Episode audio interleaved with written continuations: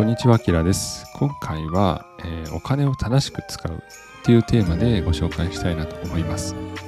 でこれは、えーお金の無駄遣いをついっていう人にとって作った動画です。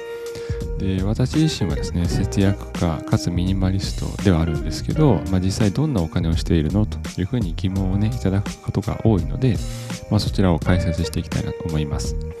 でもう結論を先に申し上げますともう何年も使うものを買うということを対象にしていてで買い方っていうのは必ず計画して買うっていうこの2つはコツです。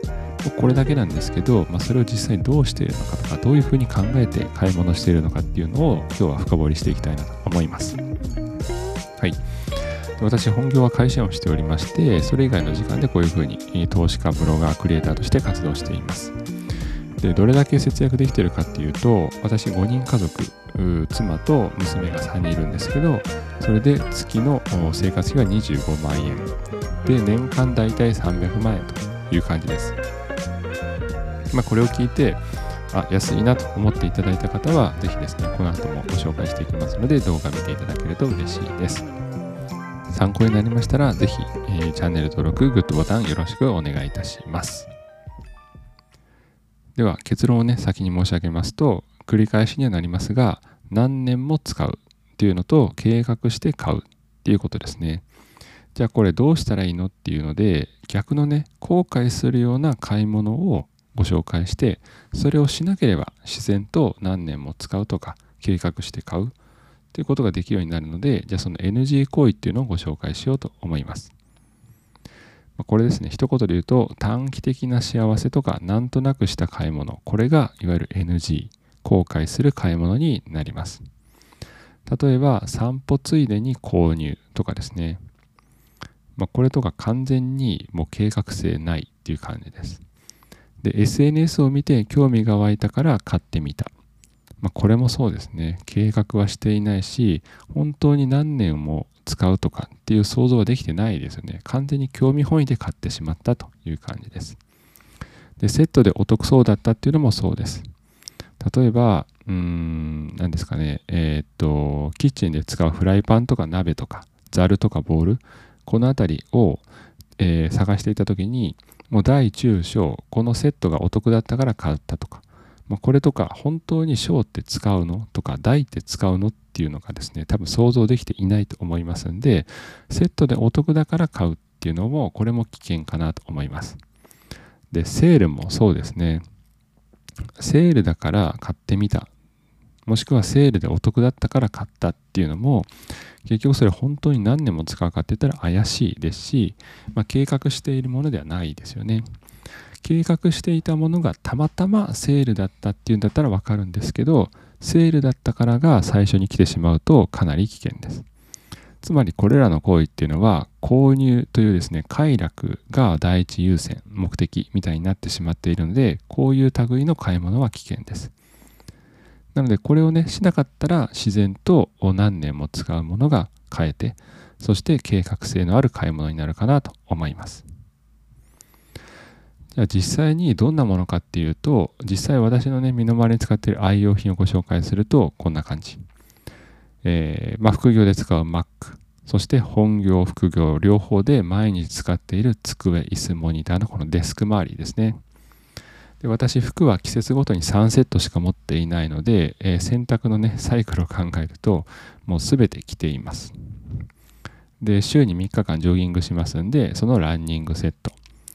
また通勤と普段使い週末用この兼用のリュックも持っています。なのでこれも通勤用と普段用に分けてしまうとどっちかのものは週に例えば5日しか使わない。あ5日？もといまた通勤普段使いの兼用のリュックっていうのを持っています。これも兼用にしているっていうのがポイントで通勤だけとか普段使いだけっていうと結構ね使わなかったりするんですよ。えー在宅勤務が多い状況なのでそれを考えるとね週に通勤つっても1日するかしないか下手したら月に1回そんな時のためだけのカバンっていうのはちょっとねもったいない気がしますし土日もね毎週土日必ず出かけるかっていうともちろんちょっとしたお出かけはしますけどもじゃあリュックを背負うぐらいのお出かけを毎週するかっていうとそうでもないので、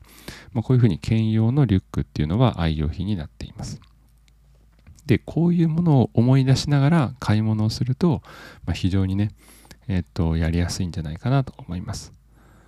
なんで普段何か買おうとねしたさっきのボールとかキッチン用品鍋とかって買う時も一瞬こうまずとどまって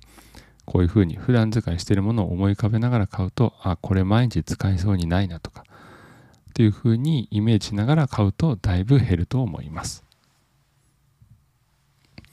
ではそのねコツ無駄遣いしないコツっていうのをちょっとですねまとめてみるとこの3つでいいかなと思っています。まず1つは入店しないっていうことですね。えウィンドウショッピングっていう言葉がありますが基本的にあれはしないようにしています。もうネットで見るっていうようにしています。でなんでかっていうと、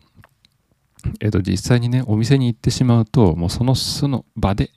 もうすぐ買えるっていう環境が整っているので、ちょっとね、危険です。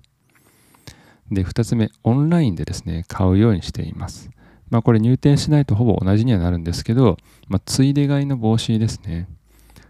本来だったら、例えば、うんと洗剤を買いに出かけました。で、そのついでに洋服無印良品とかユニクロとか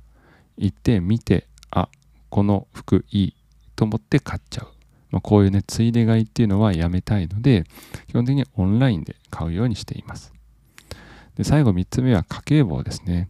これは節約とか無駄遣いをしないっていうですねその達成感を感じるために家計簿って非常にね便利な道具です。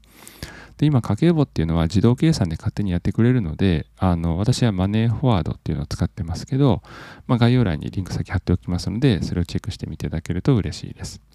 もう簡単にですね、家計簿を作ることができて、あ、今月こんなに無駄遣いできていあ、してしなかったとい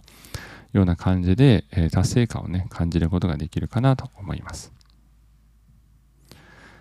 はい。ということですね、今日は、あの、お金を正しく使うっていうテーマでご紹介してみました。で節約家とかミニマリストの人も、ま、考えて行動してるんだねとか。もっと簡単にしているものかと思ったってたまに言われるんですけど、まあ、そんなことはなくてやっぱね結構大変です。簡単じゃないです。でついやってしまう行動の逆をすればもう OK なのでできるだけね買わないっていう環境づくりをして自分をコントロールしてもらうっていうのがいいかなと思います。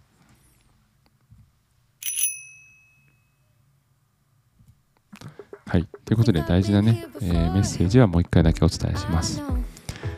えー、お金をね、正しく使うコツっていうのは、もう何年も使うものを買う。そして計画して買うっていうこの2つです。はい。ということでですね、今日の動画に関連があるような記事をちょっとご紹介しておきます。まあ、節約5人家族の家計簿ということで月25万円の暮らしはどんなものかっていうのを記事にしていますのでこちらも合わせてチェックいただけると嬉しいです。でまた私余ったお金っていうのは資産形成ですね。つまり投資に回していて、まあ、株ですとか金とかあ仮想通貨または国債この辺りに分散投資をして資産をですね、えー、いくつかに分けています。銀行での現金だけということにはしておらずこういうふうにですね分散して持つようにしています、まあ、そうなると最近のですね円安とかで不安になることはないですし、え自然と不労所得つまり働かなくても得られる収入っていうのが少しずつ増えていきますので、まあ、それで暮らしをね楽にすることができるようになっています。なので何に投資をしているかっていうのも全て出していますので参考になれば嬉しいです。はい、ということでご視聴いただいてありがとうございました。いろんなね、えーと、コンテンツで、えー、動画をね、作ったりとか、えー、記事を書いていますんで、ぜひよろしければチェックしていただけると嬉しいです。今日もご視聴いただいてありがとうございました。良い一日を。